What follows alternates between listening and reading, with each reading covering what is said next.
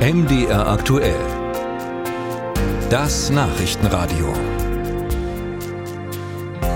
In Halle gibt es seit etwa zwei Jahren regelmäßig Fälle, in denen Kinder und Jugendliche von anderen Jugendlichen überfallen, ausgeraubt, erpresst und bedroht werden. Nicht etwa nur abends, wenn es dunkel wird, sondern wie heute vor einer Woche auch morgens. Da wurde gegen halb acht ein Zehnjähriger überfallen auf seinem Weg zur Schule. Die Fälle von Jugendkriminalität haben sich seit Beginn des Schuljahres auch ins Umfeld von Schulen verlagert. Wie reagieren die Eltern auf diese Situation? Fabian Brenner dazu. Es ist viel los vor den hallischen Schulen in diesen Tagen, vor dem Unterricht und auch nach Schulschluss. Viele Eltern bringen und holen ihre Kinder mit dem Auto. Es ist ein Wahnsinn, wie viele Kinder abgeholt werden. Das war meines Erachtens vorher nicht so. Mein Kind fährt entweder mit der Straßenbahn oder ich hole es ab. Die läuft hier nicht mehr lang. Jeden Tag nach der Schule kannst du mich nicht abholen, was er sonst früher nie wollte, dass ich ihn von der Schule abhole. Ja, 14 Teenageralter die möchten normal nicht mehr von der Mutti von der Schule abgeholt werden. Nicht nur die Eltern sind da, auch die Polizei. Seit Tagen stehen vor mehreren Schulen in Halle Polizeiautos. Im Umfeld fahren sie Streife. Das Ordnungsamt unterstützt.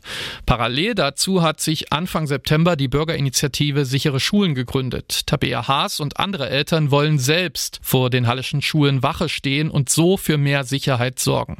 Grundsätzlich sei sie kein panischer Mensch, aber es ist mittlerweile durch die gehäuften Vorfälle so, dass man tatsächlich dann während der Arbeit auf die Uhr guckt und schaut, das Kind hat jetzt Feierabend und äh, müsste jetzt auf dem Heimweg sein und man sich dann doch vorstellt, was alles passieren könnte, weil man es eben auch gelesen hat oder von anderen Eltern gehört hat, die betroffen sind. Ja, oder man sitzt im Homeoffice und denkt sich, na, wo bleibt sie denn? Ich höre den Schlüssel gar nicht. Man ruft an, dann ist das Handy aus, weil Akku nicht geladen war und man macht sich halt gleich irgendwelche Gedanken. Etwa 40 Eltern haben sich bisher gemeldet, wollen mitmachen und im blauen Westen vor den Schulen stehen. Wann es erste Aktionen geben wird, steht noch nicht fest.